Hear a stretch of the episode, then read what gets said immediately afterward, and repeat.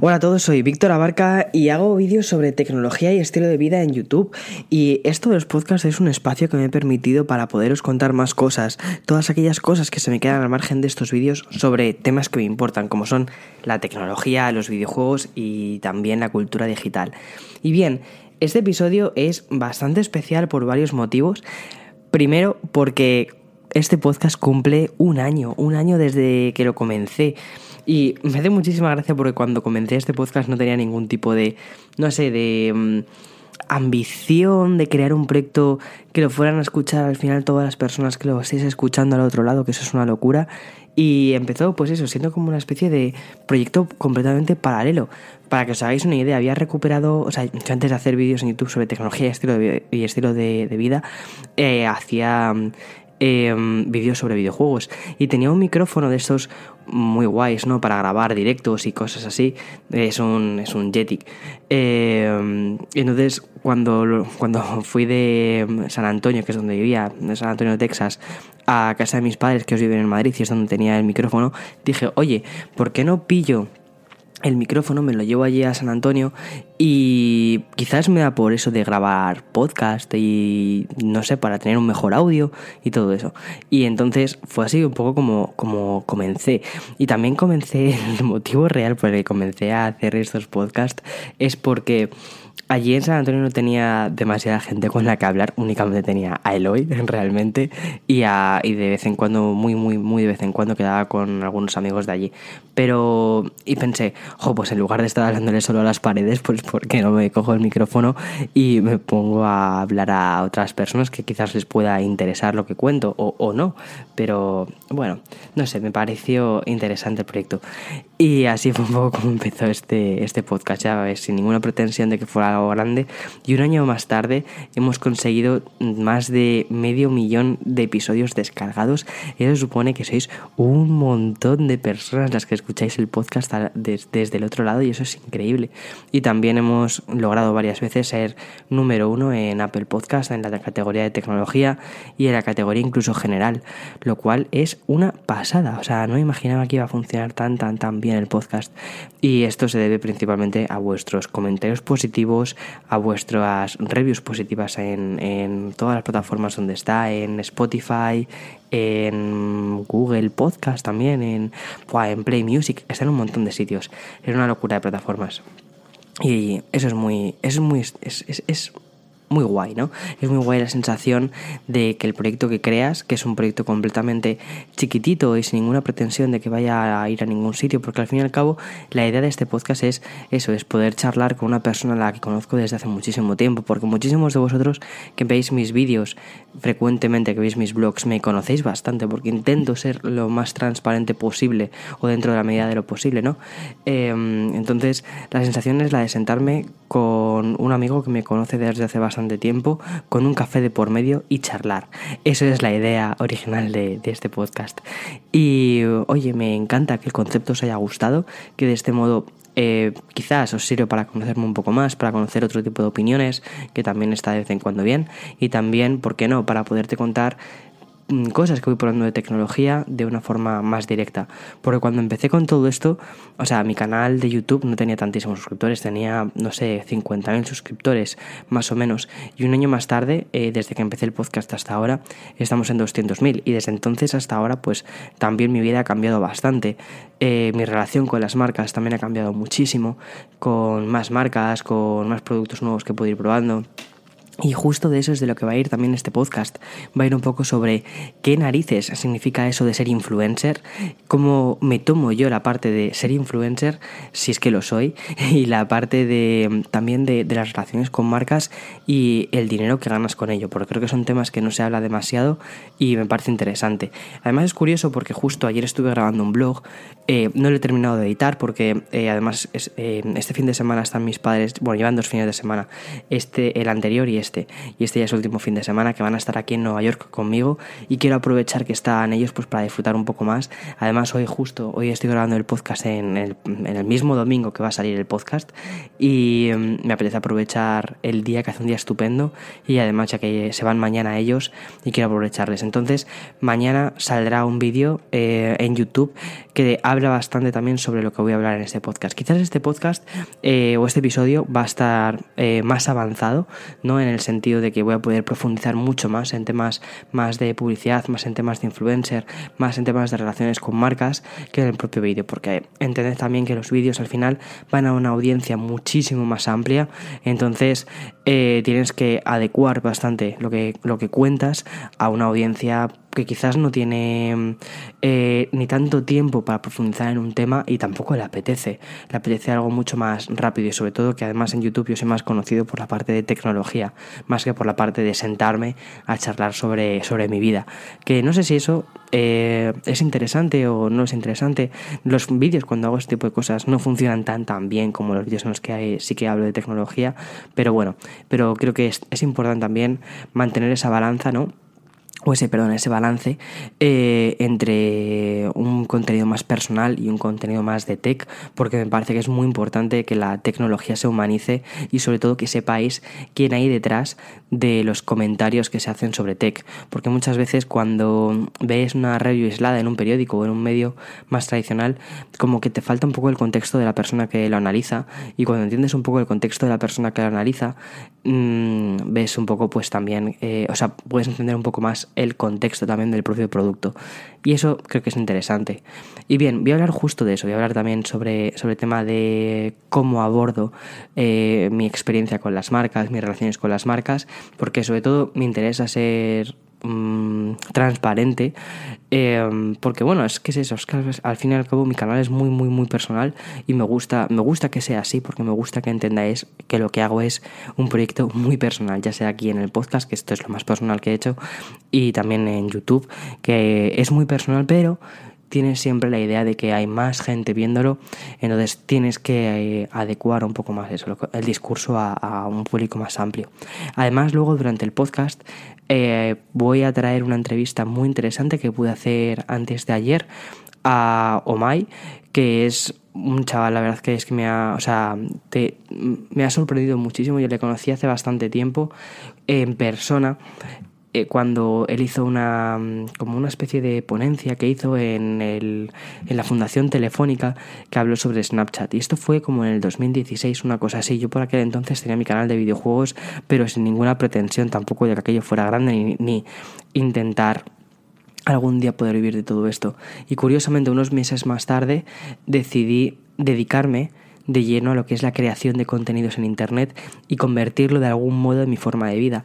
Y en cierta medida, Omai, junto con otras personas, se convirtieron en un referente de decir, oye, ellos lo han conseguido, o sea, que esto se puede conseguir, se puede, con trabajo, se puede lograr. Y, bueno, la entrevista creo que fue bastante interesante. No fue una entrevista al uso como he hecho, por ejemplo, en otros podcasts más relacionados sobre creatividad e instrumentos, eh, ya sea gente que otras personas que han creado sus obras de arte a través de, del iPad o cosas así. No, no es una entrevista tan al uso como ese tipo de entrevistas que he hecho, sino que es más una conversación, que los cuente su experiencia, porque me parece que es bastante eh, no sé, eh, de esto que te, que te, abre un poco la mente. Y mm, si os gusta el formato, si os gusta, o sea, ya dejádmelo en redes sociales cuando lo escuchéis, si os gusta mucho el formato, lo que voy a intentar hacer es traeros también a más personas, porque la idea, o sea, ponte en situación, la idea es como si estuviéramos ahora mismo, tú y yo sentados, charlando sobre, sobre temas que nos importan, o sobre esas cosas que te quiero contar, y al mismo tiempo si hay otra persona también que tiene cosas interesantes que decir. Es como si yo te presentara también un amigo en común, ¿no? Y te dijera, mira, esta es esta persona y tiene una historia muy interesante que contarte, quiero que te la cuente a ti, porque creo que quizás te puede ayudar o te puede sorprender de algún modo. Entonces también vamos a hablar con él sobre el tema de eh, marcas, contenido de marca y influencers, porque él tiene una agencia que se dedica mucho a hacer contenido de marcas eh, con influencers. O sea que justo, justo, justo viene para el pelo. Y me dirás, ¿y por qué ahora, Víctor, mm, estás hablando de todo esto? Bien, primero, porque creo que es importante, creo que en YouTube están pasando, sobre todo en YouTube, ¿vale? En YouTube están pasando una serie de cosas muy curiosas con la transparencia o falta de ella por parte de algunos creadores sobre el contenido promocionado y el que no, es muy fácil. Y no quizás tanto por, por los creadores, sino porque creo que es muy, muy, muy, muy fácil eh, no saber dónde está el límite de contenido promocionado, de dónde está la sponsorización, que eso es que te paguen directamente por aparecer en un episodio. Por ejemplo, no sé si en, este, si en el episodio que viene o eh, dentro de un par de episodios tendré un sponsor, que un sponsor ya es, es, una, es una marca que mete directamente dinero eh, para que aparezca su anuncio dentro de tu, de tu medio, ya sea tu podcast, ya sea tu canal de YouTube. dentro, me acuerdo que hice una sponsorización hace no sé, tres, cuatro capítulos eh, con, con Clima y Mac. Y bueno, lo hice porque realmente, uno, utilizo el producto, me parecía muy interesante y dos, cuando me lo ofrecieron dije, pues claro que sí, es una fuente muy buena de financiación, es una fuente, es una forma también de que las cosas sigan funcionando. Al fin y al cabo, somos humanos y necesitas pagar tus facturas, entonces está bien siempre y cuando no... Eh, choque con el contenido que creas, ¿no? Que eso me parece muy importante que te sigan permitiendo eh, tener tu propia voz y que las colaboraciones que hagas no entorpezcan tu contenido. Eso es fundamental. Bien, y como os decía al principio de este episodio, desde que empecé con mi canal de YouTube hasta ahora, las oportunidades de colaboraciones con marcas han variado muchísimo. Por ejemplo, desde poder traer nuevos dispositivos, he podido traer diferentes productos relacionados, bueno, pues de la marca Apple, también traje BlackBerry, he traído Essential, he traído diferentes dispositivos, muchos de ellos han sido a través de colaboraciones con marcas, otros de ellos han sido directamente comprando yo mismo el dispositivo como la Surface de, Microsoft, y otras veces, bueno, pues también ha sido marcas a las que yo he querido acercarme y otras veces pues que, no, como por ejemplo, mira, una cosa muy curiosa, esta semana fue la presentación del Pixel 3 tanto bueno del 3 y del, y del 3XL. Ya seguro que sí. Si, si no vivís debajo de una piedra, seguro que ya os, os, habéis enterado de todo. Y bueno, son los nuevos, son los nuevos teléfonos de Google que sustituyen el Pixel 2 y Pixel 2 XL con mejor procesador, con una cámara de gran angular, bueno, con una serie de características nuevas. Bien, la presentación fue aquí en Nueva York, intenté por todos los medios poder ir a la presentación no pude, ¿vale? Porque hay veces que las marcas pues mm, se muestran más eh, reacias, otras veces te dicen que no, ya está, bueno, pues lo intentas y si puedes vas y si no, no puedes. De todos modos, yo haré el análisis del Pixel 3 normal, porque, bueno, he comprado el dispositivo yo mismo, principalmente porque me parece interesante para el canal, para vosotros, para poderos contar cuál es mi experiencia con el propio dispositivo. Bien, el teléfono que finalmente me he terminado comprando ha sido el normal, el modelo Pixel 3 normal, porque el 3XL no me terminaba de gustar a nivel de diseño, a nivel estético, y pensé, jo, es que si me voy a gastar X dinero, creo que salía como a 800 dólares, si me voy a gastar 800 o 900 dólares en un teléfono, al menos que me guste, y para, poder, y para decir, oye, no me gusta este teléfono, pues prefiero no, comprarlo, ¿sabes? O, o sea, yo creo que la gente, que todos nosotros tenemos un filtro eh, inicial que es que si no te gusta, pues no, no, no te lo compras, ¿no? Y además, o sea, intento que mi canal, aunque haya variedad de cosas, aunque sobre todo hay mucho de Apple, pero porque es, es lo que utilizo más, es lo que más me gusta, ya me conocéis. A nivel personal es lo que más me gusta y no intento, o sea, una cosa muy importante es que en mi canal no intento ser imparcial, no intento ser eh, eh, objetivo, porque mi canal no es un canal de tecnología al uso de forma imparcial, es más son más experiencias, son más eh, impresiones de las cosas y sobre todo una opinión muy, muy, muy personal sobre la tecnología. Entonces, em, por eso he cogido el, he, decidido comprar el Pixel 3 en lugar del, del 3XL, aunque quizás tenía que haber mm, pillado el 3XL porque es a nivel visual el que más destaca sobre todo para las miniaturas o bueno yo qué sé en fin en cualquier caso. He terminado con el 3 que lo traeré a finales de esta semana creo que es y, os contaré todas mis impresiones del dispositivo que están bien que pero la presentación me dejó un pelín frío sobre algunas cosas que, que, vi, como por ejemplo el diseño, creo que, bueno, en fin, se lo podrían haber currado un poquito más, creo que, no sé, No sé, vosotros me, interesa mucho también vuestra opinión. En internet he visto que a la gente por lo general no le, no le, ha terminado de gustar, sobre todo ese pedazo de notch en el 3XL. Luego la pantalla está bien, es lo que esperas. Esperamos, lo que espero de verdad este año es que no haya ningún fallo con el OLED, que sí que hubo el año pasado, con problemas de que se veía como demasiado azulado, cosas así, que al final creo que lo solucionaron con software, pero no estoy del todo seguro si lo solucionaron con software o si también hicieron un pequeño recall.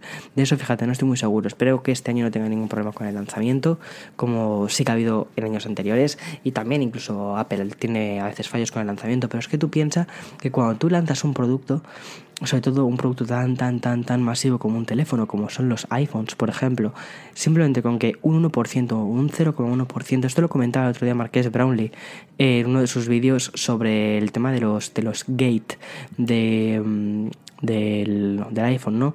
Que siempre está, o sea, siempre hay algún tipo de eh, Bandgate cuando se doblaban los iPhones, el Beauty Gate con estos últimos iPhones, eh, Battery Gate con el tema de las baterías. Siempre hay algún gate, primero porque llama mucho la atención ver eso en YouTube y al final los youtubers vivimos de, bueno, vivimos de varias cosas, que es un poco lo que luego os voy a hablar a continuación del podcast vivimos al final de las views por un lado hay muchos youtubers que únicamente viven de las views de los de los vídeos porque eh, no pueden realizar colaboraciones con marcas porque su contenido no es bueno pues porque quizás no es demasiado apto para una marca no es demasiado blanco para una marca y quizás no no pueden colaborar entonces bueno la una de las formas más habituales es esa es la es el tema de eh, las views y los to todos los fallos o errores que se reportan de un iPhone como que llaman mucho la atención, siempre generan muchísimas visitas y entonces se le da muchísimo bombo y platillo a este tipo de cosas.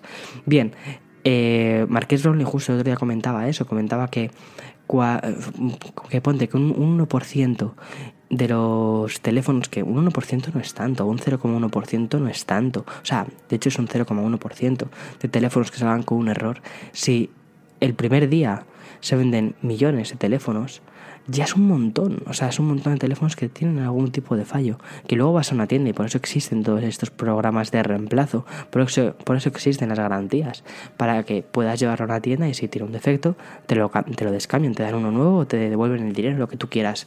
Pero bueno, pero ese tipo de cosas son, son normales, porque al final todo esto que lo hace, sí lo hacen máquinas, ¿vale? Pero luego al final los, los, test de calidad los terminan pasando eh, seres humanos, y los seres humanos tenemos un margen de error bastante alto. Entonces, bueno, pues ya está. No pasa nada, son fallos humanos y punto. Y mm, a todo esto que os quería decir. Ah, el tema de, bueno, pues que en Internet a veces como que nos llama mucho la atención este tipo de cosas porque también nosotros a veces servimos como amplificadores, ¿no? De, de todos estos y, y escandalizamos y alertamos excesivamente una serie de cosas porque eh, interesan las views. No es mi caso y de hecho si habéis visto mis contenidos no suelo eh, hablar de, bueno, no suelo, nunca he hablado de ningún escándalo, principalmente porque, mmm, no sé, porque creo que es un poco conseguir views así como así, pero bueno, oye, hay ciertos, ciertas personas o ciertos canales que viven más de, de, del escándalo, o bueno, no del escándalo, sino su modo de negocio en YouTube son las views, entonces es normal que eso se haga de ese modo y es completamente legítimo ¿eh? hacerlo de ese modo, porque justo es lo que os hablaba cuando te conviertes en influencer. Y para mí influencer no es lo que se entiende como influencer de te haces una foto, la subes a Instagram con, con, la ropa, mira qué mono, mira qué mona, y ya está. Y ese es tu, tu, tu oficio y beneficio, ¿no? No, no creo que eso sea, ese, ese es el uso que se ha hecho de la palabra influencer, que ha estropeado tantísimo quizás la profesión de influencer, pero lo cierto es que el marketing de influencers está año a año captando primero más atención y más dinero por parte de las marcas, por una sencilla razón, porque hay muchas personas que son sirven de catalizadores y sirven de voz para bueno, no sirven, sí, sirven de voz eh, no solo para las marcas, sino porque han conseguido atraer a muchísimas personas. Entonces lo que hacen al final las marcas es colaborar con ellos, primero por el volumen de audiencia que tienen y dos, por la confianza que tiene su audiencia en estas personas que sirven como prescriptores, ¿no? Que prescriben, es decir, que recomiendan una marca. Entonces, es muy, o sea, el marketing de influencers ha subido muchísimo porque hay muchas marcas que quieren aliarse con estos prescriptores para que recomienden su marca. Y eso es un poco el marketing de influencers. Entonces, están los influencers de verdad, que son las personas que influyen en una serie de decisiones de compra. Por ejemplo, yo me considero influencer, bien, el concepto habitual de influencer, no. El concepto habitual de influencer de que te vendo cualquier cosa, no, porque, o sea, seamos sinceros, yo no puedo influirte en qué ropa me pongo, qué, o sea, o la ropa que te pones tú. O sea, si me, si, si me has visto en la vida real, a veces voy, voy en chándal, voy hecho, pues eso, un desaliño de persona, pues como cualquier otra persona, porque soy lo que soy, soy cualquier otra persona. Lo que pasa que, bueno, pues paso muchísimas horas. Eh, leyendo sobre tecnología, también pasan muchísimos teléfonos y otros muchísimos productos por delante de mí. Entonces, bueno, pues ¿en qué puedo influir? Más en un tema más en concreto, que es la parte de tech. Y ahí, por ejemplo, sí que me considero influencer. Y entonces muchas marcas poco a poco se intentan acercar a, se intentan acercar a ti para que, pues, para que les recomiendes o para que su, o para que sirvas como altavoz para recomendar su marca. Y ahí luego ya viene justo eso. Viene también la ética de cada persona y el modelo de negocio que tiene cada creador de contenido. Porque puedes, uno, eh, pasarte en las views, que pasarte en las views al final es la forma más eh, comunitaria de decir, bueno, eh, es mi audiencia o sirvo 100% a mi audiencia, entonces eh, es mi audiencia la que elige qué vídeos se ven y qué vídeos no se ven. Entonces, YouTube me paga en función de lo que mi audiencia ve. Bien, eso está bien y es quizás un modelo de lo más ideal, pero, pero la, realidad no, la realidad es que no es esa, ¿vale? La realidad no es esa. ¿Por qué? Primero, porque es muy difícil como creador de contenidos mantenerte únicamente con las views que te da YouTube. YouTube no da nada, no da prácticamente, no da nada, no, no da prácticamente casi nada de dinero. Y pensad en una cosa, ¿cuánto pagas tú por YouTube? Nada. O sea, yo, no pago nada, ya te lo digo, ¿eh? ¿eh? Yo no tengo YouTube Red ni tengo nada, o sea, ni YouTube TV ni tengo nada de esto. Entonces, y veo bastantes vídeos de YouTube. ¿Y qué es lo que pagas con tu tiempo? Entonces, cuando te ponen un anuncio antes de un vídeo, así es como se paga el creador de contenidos.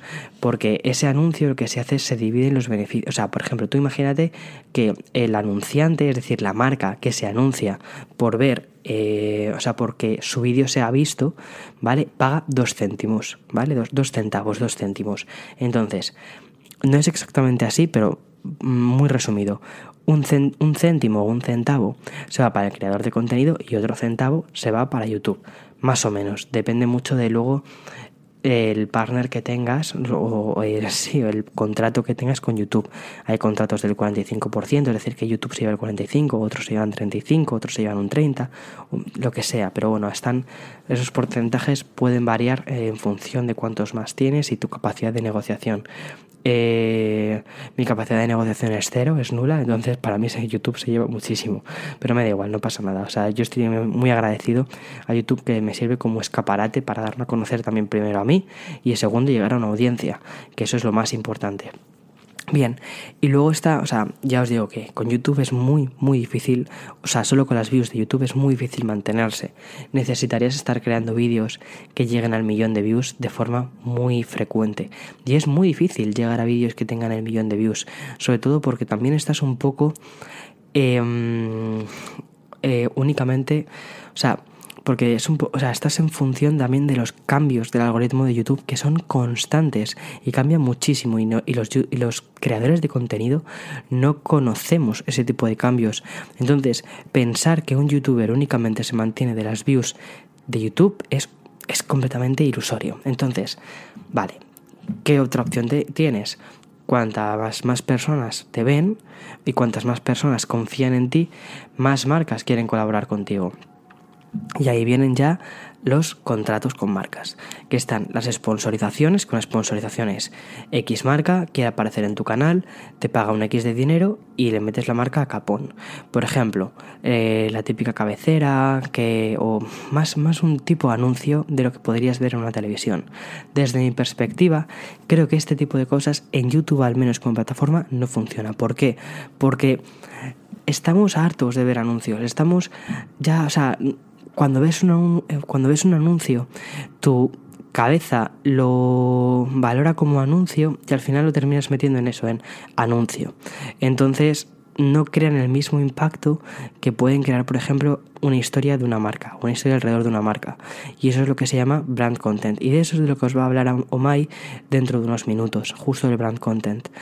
Entonces, el brand content al fin y al cabo lo que hace es eso, es crear una historia alrededor de la marca en lugar de que la marca te dé ya la historia creada y que tú la metas dentro de tu, de tu, de tu producto, no, de tu contenido. Eso es muy, muy, muy importante entenderlo de ese modo. Vale, y luego también depende muchísimo eh, si tú crees o no crees en lo que tú estás metiendo en tu canal. Yo creo que como prescriptor, como persona que estás hablando a una audiencia, es fundamental creer en, lo, en la marca que te está, que está apareciendo, que le estás haciendo llegar a tu comunidad. Esto es, o sea, yo siempre lo he basado todo esto en una relación de confianza y en una relación de, de mis mejores, o sea, de, de, mis mejores amigos. O sea, yo es verdad que, o sea, no conozco a las 200.000 personas que hay detrás de, del canal. No conozco a cada una de esas 200.000 de vosotros, no os conozco. Me encantaría, pero no puedo. Es, es, matemáticamente imposible, ¿no? Pero muchas de las personas que están suscritas o que estáis suscritas son mis amigos de toda la vida, de, amigos de carne y hueso. Entonces, eh, por ejemplo, bueno, Gonzalo, por ejemplo, no escucha mis podcasts, pero Gonzalo es uno de mis mejores amigos y sé que él está suscrito a mi canal de YouTube. Entonces, pienso también muchas veces en si cuando hablo de este producto eh, va a servir, esa información va a servir para Gonzalo o incluso mis padres. Mis padres están suscritos. Mi madre, bueno, se ha vuelto súper tech desde que he empezado con el tema de los vídeos. Entonces pienso muchas veces, esto que voy a contar, realmente le estoy vendiendo la moto. Vender la moto, eh, para los que seáis de Latinoamérica y quizás no utilicéis esta expresión, no sé si lo utilicéis o no. Es como eh, vender la moto es cuando intentas disfrazar que una cosa está bien cuando realmente no está bien con un producto. De este producto no me termina de convencer, pero te lo disfrazo para que parezca que te convence, ¿no? Eh, a mí no me gusta vender motos, no creo que eso sea lo legítimo para mi canal eh, y tampoco creo que sea lo correcto para hacer con determinadas marcas. Primero porque al final estás comercializando con tu audiencia y eso no me termina de gustar, eso no me termina de sentir cómodo con ello. Eh, entonces sí que me siento cómodo trabajando con determinadas marcas que no me piden lo que tengo que decir ni lo que tengo que hacer, sino simplemente que deciden confiar en mi contenido y ya está. Em, y de ahí han salido varias colaboraciones muy interesantes. De hecho, siempre, siempre, siempre, cuando hay algún producto que ha sido cedido por la marca, lo pongo en la parte de descripción de los vídeos, ahí pongo producto cedido o producto patrocinado o lo que sea. Y es normal, es, es necesario. ¿Por qué? Pues porque al final, cuando tú montas un negocio como esto, montas, eh, sí, es, es eso, es, montas tu proyecto basándote en el contenido necesitas vivir del contenido. Si la audiencia no paga por el contenido, los anunciantes muchas veces pagan por ese contenido. Pero luego ya depende de ti si tú crees en los productos que se están eh, que están apareciendo en tu canal o no, o no crees en ese tipo de productos. Y yo creo que es importantísimo, importantísimo Em, que demos, como que como creadores de contenido, demos acceso a nuestra comunidad únicamente a aquellas marcas en las que sí que creemos o productos en los que hemos utilizado y que creemos y que valoramos de forma positiva. En fin, más o menos eso es un poco eh, mi no sé, mi, mi, forma de trabajar. Me, apetecía contaroslo en un podcast, también lo contaré en un vídeo de YouTube, sobre todo porque dentro de nada, esta semana, de, durante estas dos, tres, cuatro semanas, van a ser un poco de locos, porque vais a ver muchos productos dentro de mi canal. Entonces, en la descripción os pongo si el producto ha sido cedido, si el producto ha sido comprado. Y aunque el producto haya sido cedido, eh, son productos que de verdad que uso, que uso en mi día a día. Y de hecho, las opiniones intento siempre que sean lo más claras posibles y intento, o sea, más claras, intento que sean lo más directas posibles. Además que vosotros me habéis calado alguna vez cuando ha habido algún producto que no me ha gustado, que he abierto y no me ha gustado, como por ejemplo el unboxing que hice de los productos chinos. No sé si habéis visto ese vídeo. Ese fue un vídeo que realmente, o sea, lo que, lo que hice fue un, fue un experimento. Sabéis que yo no, no suelo abrir el canal a productos... Eh, que bueno pues que, que, no cumplen mi estándar por lo que sea porque no me terminan de gustar o lo que sea. Y entonces durante pero bueno eso como vas teniendo cada vez más audiencia más marcas quieren llegar a tu audiencia. Y entonces dije eh, siempre digo que no, a, todo ese tipo de marcas siempre suelo decir que no, que no, que no, que no, que no, que no que no.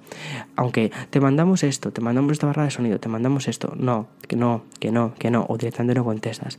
Pero durante, fueron 10 días creo, 10, 11 días, estuve diciendo que sí a todas esas marcas. Entonces les dije, vale, mandádmelo a esta dirección en concreto. Entonces, lo que terminé haciendo fue como una especie de mega haul, como una, o sea, un mega unboxing y vosotros mismos percibisteis que los productos no me terminaron de gustar cuando los abrí. ¿Por qué? Pues porque yo intento ser una persona muy transparente. Es que es, eso, no, no hay un filtro, no hay una intencionalidad de... No, es que no, no hay, no hay esa, esa especie de, de, halo oscuro que luego veo muchas veces en los comentarios de como no te ha pagado esta marca, no, ya hablas mal de ella. No, no, no, no es eso. O sea, sí, o sea, de verdad que no, no es eso. Es, soy muy transparente con ese tipo de cosas y se me ve mucho en la cara cuando me gusta un producto, cuando es un producto, cuando, o sea, cuando me gusta un producto, cuando no me gusta un producto. Y cuando me gusta un producto, como por ejemplo con el iPhone 10S, que fue un producto que me alucinó. Hice un vídeo, hice un vídeo análisis que se basa, sea, no es un vídeo análisis como tal, porque tampoco analiza aspectos tan analíticos del dispositivo, es más un impresiones del iPhone 10S. Hay muchos comentarios que dicen cosas como eh, que no pongo ninguna pega al teléfono o cosas de ese tipo. Bueno, pues, primero sí que pongo alguna cosita al teléfono, pero es que eh, la valoración general del teléfono es una maravilla. Entonces es, ¿qué voy a decir de malo? O sea, ¿por qué tengo que estar intentándole buscar esas cosquillas al, al perro si a mí personalmente me gusta? Si un amigo me preguntara, oye, ¿me recomiendas el iPhone 10S? Claro, o sea, ¿qué te voy a decir? O sea, mm, como persona que ha probado otros productos y también como persona fan, ¿qué te voy a decir? Pues claro, claro que sí. Eh, pero bueno, entonces creo que es también eso importante cuando trabajas con las marcas, ser auténtico. Y justo de eso es de lo que vamos a hablar ahora mismo con Joaquín Reixa, que es Omai, y creo que tiene una perspectiva muy buena de entender este tipo de, este tipo de publicidad. Bien, Omay, oye, muchísimas gracias de verdad por haberme cedido este espacio, que además sé que te voy a robar bastante tiempo, lo siento muchísimo. ¿Qué tal? No, no pasa nada, no te preocupes, estoy encantado. Genial. Y bueno, antes de nada quiero, quiero contar a toda la gente que escucha este podcast que yo hace unos cuantos años, hace como dos años aproximadamente, tres, tres años, eh, te conocí en el espacio Fundación Telefónica que diste una charla sobre Snapchat. Eh, yo por aquel entonces sí. ni tenía ni canal de YouTube, no tenía nada. Y me quedé alucinado contigo y con Cominuque, eh, cómo expusisteis, cómo hablasteis, cómo hablasteis sobre todo de las colaboraciones entre, entre marcas y, creación, y creadores de contenido. Y no sé, o sea, para mí es como que se abrió un mundo. Y en cierta medida hago lo que hago y. O sea, y la perspectiva que tengo en cuanto a creación de contenido gracias a ti. Entonces. Eh, muchas gracias. Fuera de broma, o sea, te lo he dicho antes fuera de micro, pero, pero es sí. muy guay poder conocerte y poder charlar un rato contigo. Me hace mucha ilusión, de verdad, porque de verdad yo también admiro mucho lo que estás haciendo ahora y cómo has estructurado y enfocado todo, así que para mí es un honor igual poder que hayas pensado en mí para hacer esto. Qué guay, qué guay, Omay. O sea, mola. Bueno, cuéntame un poco, porque antes fuera de micro me estabas contando eh, cómo creaste la agencia y todo esto, pero y me pareció mm. súper interesante, entonces por eso no va a ser tanto entrevista, sino que quiero que cuentes un poco más eh, en profundidad eso, desde que mm. creas tu canal, desde ese chaval que se despierta eh, de un día para otro y dice, voy a crear un canal que se llame Ome Global News, hasta ahora, hasta que creas una agencia con empleados. Pues fue lo que te decía antes, de, de, un día para otro, o sea, de una noche para otra casi. Eh, típico que te acuestas y eh, antes de dormirte se te ocurre una idea que te la media apuntas para la mañana siguiente, pues fue algo así. Yo hacía vídeos como hobby porque a raíz de un concurso de cortos en el colegio Y, y entonces una noche en verano me aburría, literalmente, dije, bueno, a ver, pues mañana empiezo esto, por, ya que estoy haciendo vídeos, pues por subirlos a algún lado. Y empecé un canal en YouTube eh, muy enfocado a noticias de humor, eran noticias reales, como, eh, pero que eran tan satíricas que parecían de mentira, ¿no? Era como el Mundo Today, pero con noticias reales. Y empecé en YouTube. De ahí un poco el nombre de- del canal, ¿no? Oh My Global News era de Oh My God, ¿no? En plan, el punto satírico, y Global News de noticias del mundo. Y... mm, y empecé a hacer vídeos en YouTube, un poco como hobby, sin ningún tipo de objetivo, porque por ese entonces era 2011, no existía el concepto youtuber en España, ni mucho menos se veía como un, como un trabajo, o sea, ni de, ni de lejos se veía como un trabajo. De hecho, no sé casi ni trabajo como ahora. O sea, Efectivamente, o sea, imagínate hace siete años, ¿no?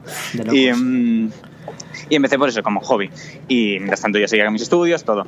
El canal fue creciendo, eh, ganando audiencia y llegó un punto en el que pues, entraron las primeras eh, marcas interesadas, obviamente a Mm. niveles nada parecido a lo que era ahora. O sea, Sí. igual una campaña de antes era que una marca te regalaba calcetines y era como, wow, madre mía, mi primera campaña, lo mejor de lo mejor, ¿no? Sí. Y de hecho mi primera campaña así más interesante fue, fue así, sin ningún tipo de remuner- remuneración.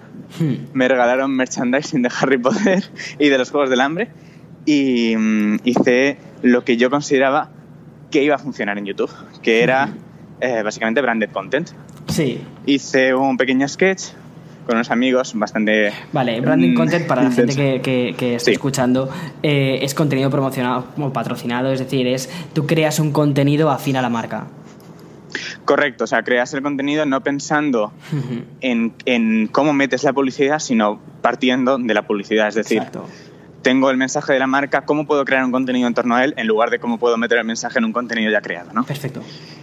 Y, mm, y eso fue un sketch eh, donde metíamos el merchandising, jugábamos, era una batalla de varitas y no sé qué, muy interesante. Guay. Y funcionó muy bien, tanto para mí como para la marca. Y realmente me di cuenta de que, que era muy divertido, que me lo había pasado muy bien. Ya no solo grabando el vídeo y lanzándolo, sino pensando cómo podía meter eh, una campaña publicitaria en, en un contenido, cómo podía envolverla en un contenido. Y mm, me di cuenta de que branded content era la manera de hacer publicidad en YouTube. Hmm, A todo esto se junta con la carrera, que estudié publicidad, periodismo y comunicación audiovisual. Toma ya. Y- O sea, te viste con la triple titulación. Correcto, la triple titulación, que no había en casi ningún sitio, pues dije, ya que hago una cosa, lo hago todo, ¿no? Sí. Y, mm, y ahí descubrí que odio el periodismo, por lo menos el periodismo tradicional, pero me fascinaba la publicidad. Ujú.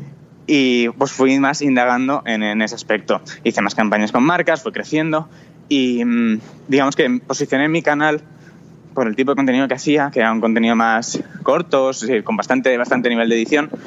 Eh, se posicionó en general en el sector como un canal donde igual no ibas a tener 70 millones de visitas, pero ibas a tener un producto de calidad, un vídeo de buena calidad, ¿no? Sí. Y se posicionó así y entonces empecé a hacer colaboraciones con marcas que buscaban ese tipo de, de branded content.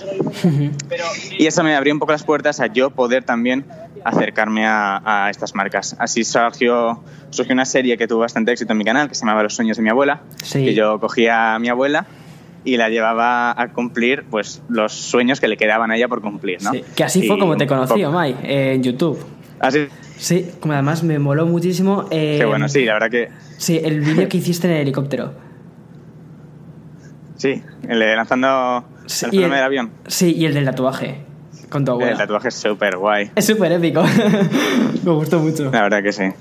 Es una serie a la que tengo muchísimo cariño porque mi abuela ha sido y es un personaje súper importante en mi vida y en mi infancia y todo y poder un poco devolverle a ella lo que me había dado ella a mí eh, era un poco el, el objetivo de la serie, ¿no? Sí. Y se envolvió, fue para, se la vendimos a PayPal, un poco con el concepto de mm, poder hacer todas las series sin gastar nada de cash, todo pagándolo con PayPal, un poco como un reto.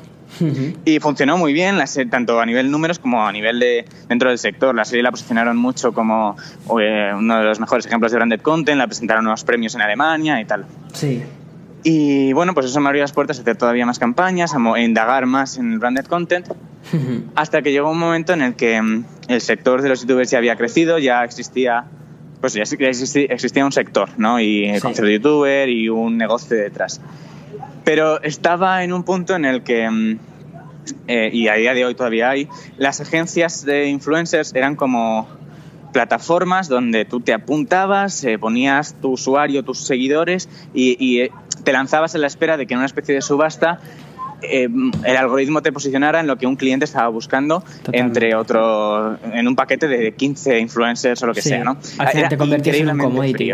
Sí. Totalmente. Súper frío, súper distante con el cliente, súper distante con el objetivo de que es en sí mismo ser youtuber o, creador de contenido digital, que es al final una marca que quiere trabajar contigo por la personalidad que, tienes en, en, tu contenido y las historias que cuentas y quién eres, ¿no? Y eso se perdía totalmente con este tipo de plataformas, en mi opinión. Y a día de hoy sigue habiendo estas plataformas, muchas menos, pero sigue habiéndolas. Y me parece un error, pero bueno. Y entonces en este panorama yo dije, vale, ¿cómo puedo eh, ir un paso más adelante y, hacer lo que creo que se está haciendo mal ahora mismo? Y entonces surgió en mi cabeza la, idea de, crear una empresa, ¿no? una agencia de, de, publicidad, de productora, que hiciese lo mismo que se estaba haciendo, pero bien hecho para el mundo de los influencers digitales, de los creadores digitales. Aquí llega una anécdota que te contaba antes, muy graciosa, que es que, bueno, tuvimos un problema con una agencia que nos llevó a un viaje donde nos dijo que no había ningún tipo de remuneración. Nosotros aceptamos porque sonaba bien el viaje, la verdad. Y coincidimos con el cliente que había contratado a la agencia y el cliente nos dijo que salíamos súper caros. Y nosotros, perdón, si, estamos cobrando cero euros, ¿cómo vamos a salir caros? Hmm. Y parece ser que la agencia intermedia se estaba quedando toda la pasta. Y en ese momento yo dije, vale, esta es mi oportunidad para, para lanzar eh, la idea que tenía en la cabeza de, crear una agencia. Y dije, ah, yo tengo una agencia, mentira, pero lo dije. Y, mm, entonces el cliente se interesó, me obligó a mí a crear la agencia y... Yo te viste completamente obligado, o sea, ya no había vuelta atrás. Si te, das, si te dabas marcha atrás, quedabas fatal. Efectivamente. Pero lo bueno es que la agencia se creó con un cliente desde el principio. Eh, eso sumado a que había muchas marcas que ya confiaban en, mí como canal de YouTube por el contenido que había hecho, eh, automáticamente pasaron a confiar en la agencia. Hmm. Entonces la agencia empezó con clientes desde el minuto uno, con lo cual no necesitamos inversores, hmm. más allá de obviamente toda la pasta que puse yo de mi bolsillo, hmm. pero me refiero que no hubo eh, inversores externos y, mm, y la agencia ha ido súper bien. Sí.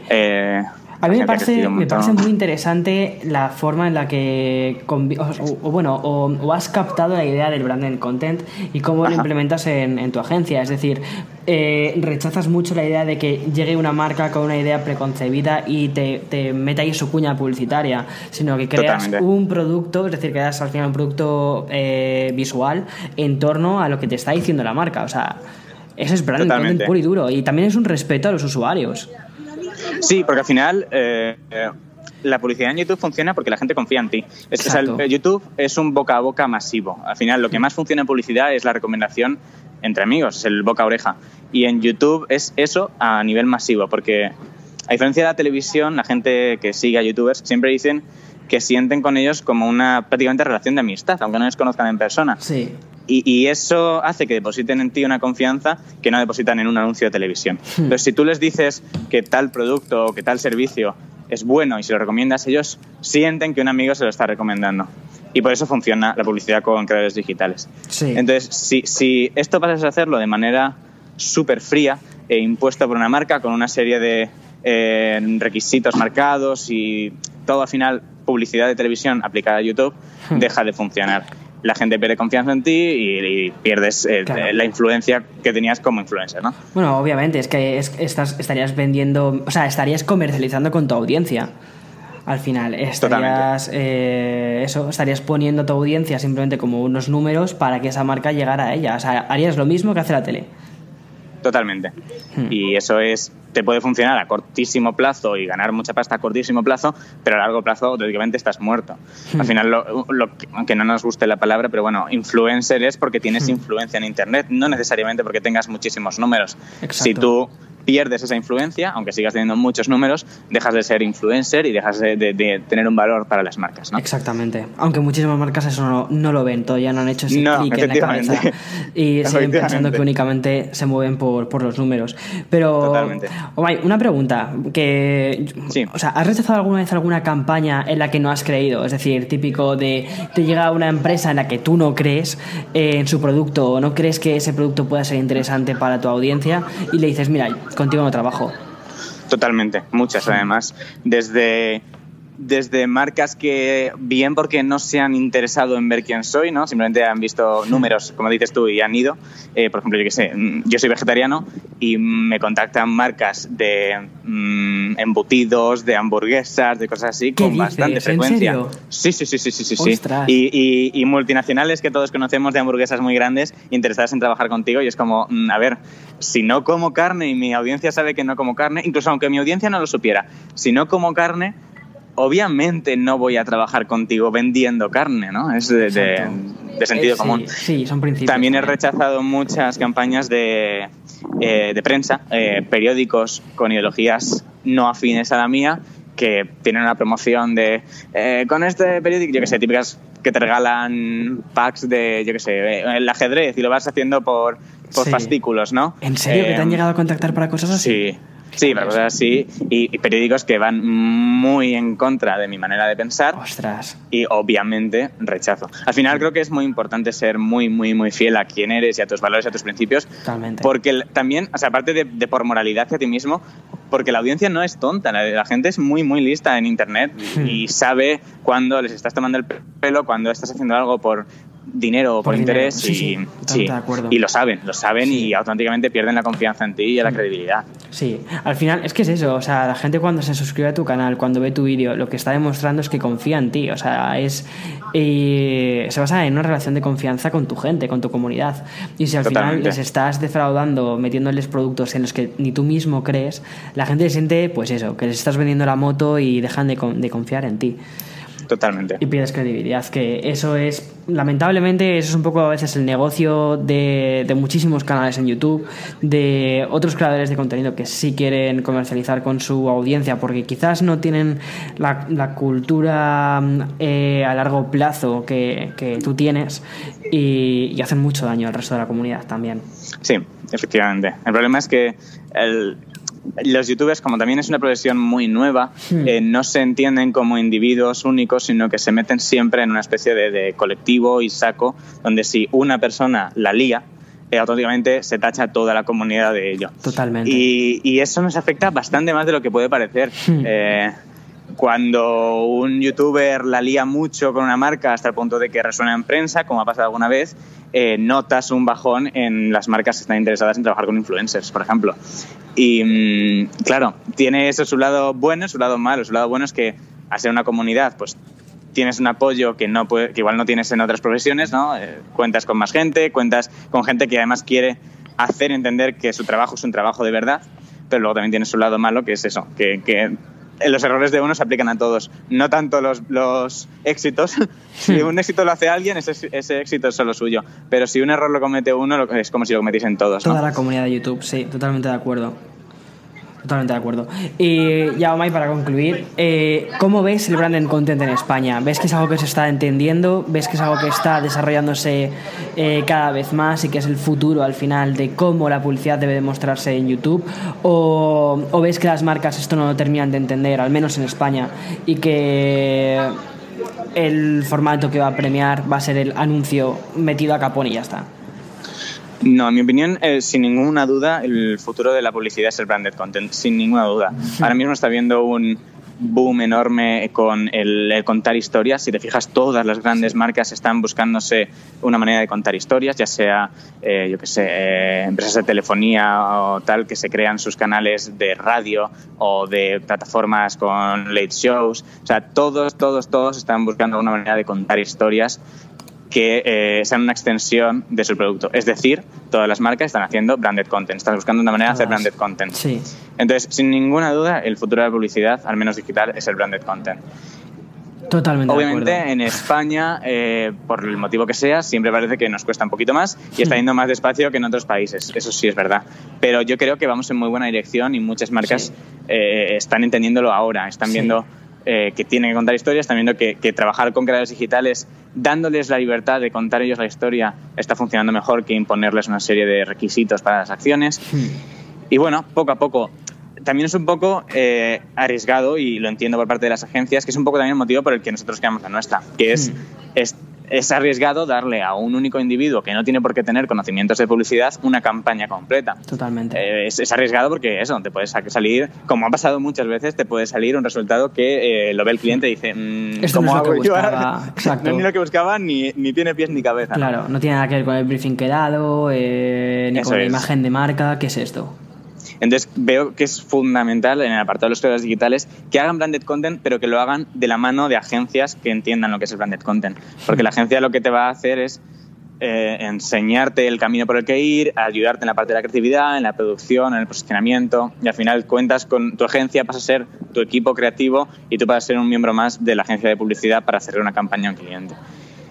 Muy guay. Amai. La verdad es que has da- yo creo que has dado una visión buenísima eh, de cómo, o sea, me apetecía entrevistarte para este podcast y que aparecieras aquí, sobre todo porque creo que eh, eres una de las, de las personas que mejor ha entendido lo que es el paso de, mm, de crear contenido a- en YouTube eh, y cómo colaborar con marcas y cómo todo ese conocimiento te ha servido para montar tu propia agencia y para decir, mira, me hago un Juan Palomo, es decir, voy a, voy a hacérmelo todo yo porque al final veo que es la mejor forma para ofrecerle lo mejor, a, a- lo mejor al cliente y también lo mejor a tu audiencia. Eh, Por eso es que me, me parecía súper interesante que estuvieras aquí en el podcast. Eh, o sea, Muchas gracias. Un lujazo, un lujazo poder, haber, poder haberte entrevistado ahí un ratito. Para mí ha sido un placer, la verdad, y siempre que me necesites, aquí estoy para contarte lo que quieras.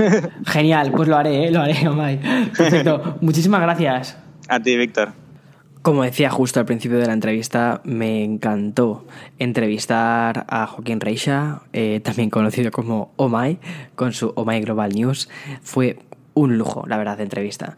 Y es de este tipo de personas que cuando hablas con ellas como que te abre también mucho la mente y dices, wow, te ayuda también a pensar fuera de la caja, ¿no? Esa, el concepto este de pensar fuera de la caja. En fin, estas cosas, estos términos tan, tan, tan, tan utilizados de marketing. Y mm, también me ha gustado mucho la perspectiva que tiene sobre cómo es trabajar con marcas. Como veis, es una perspectiva bastante similar y me apetecía poderos traer a una persona eh, diferente que compartiera también una opinión similar y que sobre todo que os lo contara él de primera mano eso es lo más interesante. Decidme en comentarios eh, tanto en Apple Podcast como en que los suelo leer ahí eh, como en Twitter, si os gusta que traiga entrevistas de personas que aparte de crear arte, como ya os he traído más veces, si también os gusta que traiga personas que son creadoras de contenido, eh, youtubers, al podcast y que también sirva como un medio para conocer a otras personas y que veáis también lo que están haciendo. Me parece, o sea, a mí, a mí personalmente me parece bastante interesante. También me gusta bastante la perspectiva de que este podcast se vaya convirtiendo también en un Saturday Night Live o algo así. Y salvando muchísimo las distancias, por Dios. Y, y nada, bueno, que me parece interesante también que sirva como parabólica para, para dar a conocer el trabajo de otras personas que creo que están marcando los pasos de cómo tiene que funcionar esta industria. Me parece muy curioso. Y como veis, al final, si veis un poco el relato de Omai, si también analizáis un poco lo que yo os he estado contando al principio del podcast, todo esto, todo esto de YouTube empieza siempre con, o sea, la, la visión de que el, del youtuber que empieza en su casa, en su habitación, es cierta, o sea, así es como hemos empezado todos. Y poco a poco tienes que ir aprendiendo como persona a ir enfrentándote a lo que es hablar a una audiencia que a veces eso puede parecer como algo súper sencillo, para unas personas es más sencillo, para otras no lo es tanto. Yo debo reconocer que para mí sí es fácil, eh, porque bueno, a mí hablar es una cosa que me encanta y luego segundo que, bueno, pues que ya he podido, quizás por la edad, no lo sé, pero quizás ya he superado algunos miedos o pánicos escénicos y entonces para mí no me supone tanto, pero sé que para otros creadores de contenido sí que les supone. Pero un reto que no te prepara nadie a él es la hora de cómo abordar tu contenido y las marcas cuando quieren llegar a tu audiencia. Entonces creo realmente que la honestidad es la mejor forma de integrar las marcas a tu, a tu audiencia y hacerlas y hacérselas llegar. Porque muchas veces es muy interesante. O sea, yo desde, desde la perspectiva de, de consumidor de contenido, ¿no? Desde la perspectiva de, de otra persona que ve a otros youtubers crear su contenido. A mí me gusta mucho cuando, por ejemplo, otros youtubers muestran algún nuevo que le han dejado a la propia marca. Pues porque oye, porque seamos sinceros, a las marcas también les viene muy bien poder traer cacharritos en exclusiva, eh, ya sea un teléfono, ya sea un dron, ya sea un coche. Y son artículos que muchas veces no tienes la capacidad de acceder a ellos. Y cuando te lo trae algún youtuber que, al que admiras, dices, ostras, como mola. A mí, a mí personalmente me encanta ese contenido. Pero siempre y cuando sea un contenido que tenga lógica. O sea, que, digas, vale, lo espero. No, por ejemplo, yo qué sé, tú imagínate que, que yo de repente mañana te empezás a hablar de algo completamente ajeno a mí dirías, Víctor, esto no es tu rollo, Víctor, ¿qué me estás intentando contar? Y no, no, no dirías, ¿qué me estás intentando contar? Me dirías, ¿qué me estás intentando vender? Y al final eso creo que no es para lo que estamos. Y eso es muy importante que lo tengamos en cuenta. Estamos para comunicar, para llegar a la audiencia, no para vender como único eh, como única propuesta pero bueno y eso y que al final vamos poquito a poco con errores de otras personas con errores que nosotros también cometemos muchísimas veces porque somos personas. Esto de what the fuck que es ser influencer. Influencer al final es una persona normal y corriente que influye en las decisiones de compra de una determinada categoría de producto en otras personas, en su audiencia. Ya está. ¿Yo en qué te puede influir? Pues quizás en que te compres eh, en el teléfono que te vayas a comprar. Quizás, ¿eh? No lo sé. Sé que, por ejemplo, algunas personas me han dicho, oye, me he comprado esto. Mira, ayer una, una anécdota, un chascarrillo súper curioso. Ayer sábado estaba en un centro comercial con mis padres y con Eloy. Y se acercó un chico, eh, y esto fue en Jersey Gardens, que es en, que es en New Jersey. Eh, se acercó un chico eh, que ahora mismo no recuerdo el nombre, pero de verdad, si me escuchas en el podcast, fue genial conocerte. Y, mm, y bueno, pues justo me dijo, me voy a comprar el iPhone 10S Max gracias a tu, a tu análisis, no sé qué. Y dije, wow, me parece sorprendente que otras personas que vosotros os fiéis de mí como prescriptor de, ese teléfono. O sea, es, es, genial. O sea, es genial porque al final me he convertido en, en eso, en, el amigo friki que recomienda dispositivos electrónicos, ¿no? Sí, es eso, es eso, justo. Es, te conviertes en ese amigo friki, en ese amigo especial, ¿no? Que sabe mucho de una temática que luego no sabe de otras. Por ejemplo, eh, yo a mí mismo no me preguntaría sobre qué corte de pelo tengo que hacerme. Para eso le pregunto a otras personas. O miro en YouTube a otras personas y quizás le pregunto, yo que es un ejemplo, ¿eh? ¿eh? o de ropa, o de, yo qué sé, o de, o de cámaras. Yo pruebo muchas cámaras, pero no me considero experto en cámaras. Las reviews o las perspectivas, cuando hago, por ejemplo, yo qué sé, cuando te hablaba de la Canon 80D, te hablaba de las otras cámaras, es un poco desde mi perspectiva de usuario. Eso sí que es muy, muy, muy, muy perspectiva de usuario. Pero hay otros canales de YouTube que son súper expertos en cámaras, que están súper segmentados en cámaras y ellos van a poder influirte mucho más que lo que te puede influir yo en la decisión de compra de qué cámara comprarte para determinadas cosas. Pero me parece muy curioso que, por ejemplo, si confíen en mí otras personas a la hora de qué teléfono comprarse. Si comprarse un iPhone, si comprarse un Pixel, si comprarse un OnePlus, bueno, nunca he probado un OnePlus, pero lo probaré. De, hecho, va a salir dentro de poquito el 6P y espero tenerlo, espero tenerlo en el canal. O sea que mm, va, va, a, haber cositas muy chachis. Y mm, nada, o sea, hasta aquí el podcast. Espero que os haya gustado este episodio. Ha sido un poquito más largo que otros episodios, pero a mí no, o sea, a mí, a mí personalmente no se me ha hecho nada pesado grabarlo. He estado aquí con mi café. Sí que he hecho algunas pausas hoy para poder meterle unos cuantos sorbitos al café y darle ese ritmo un poco más acelerado quizás al podcast de hoy.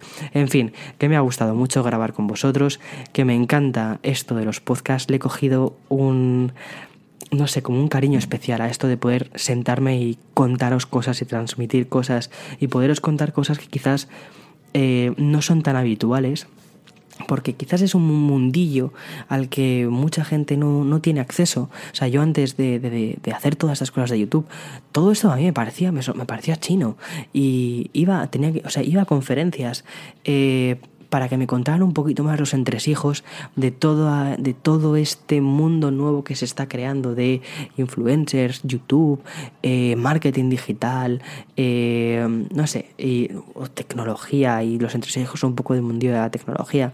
Entonces me parece, no sé, me parece interesante el capítulo de hoy por eso. Y espero que te haya gustado de verdad mucho este episodio, espero que te haya gustado, el, que te esté gustando el podcast, cómo lo estoy llevando. Ha sido un año de lujo poder haber o sea, haber podido contar con vosotros durante todo este año. Cada episodio funciona mejor que el anterior, que eso es increíble. Cada vez tengo más reviews, más cosas positivas. No sé, o sea, de verdad, mil gracias por hacer todo esto posible. Mil gracias por haber hecho que un año un poco difícil, como fue el de San Antonio, para mí personalmente, se haya convertido en un año en el que me he sentido muy reforzado gracias a vosotros y espero que segundo, este segundo año de podcast sea mejor incluso que el primero, nos traiga muchas más cosas, haya muchos más capítulos y prometo tomármelo mucho más en serio, de una forma mucho más regular. Prometido. Palabra de Víctor. Nos, nos, vemos, nos escuchamos en siguientes episodios. El siguiente domingo habrá otro más. Así que ve preparando ya tu café. Elige cuáles van a ser tus eh, semillas eh, favoritas, tus beans favoritas. Y ve preparándolas porque el domingo que viene hay otro episodio. Nos vemos. Hasta luego. Chao, chao, chao.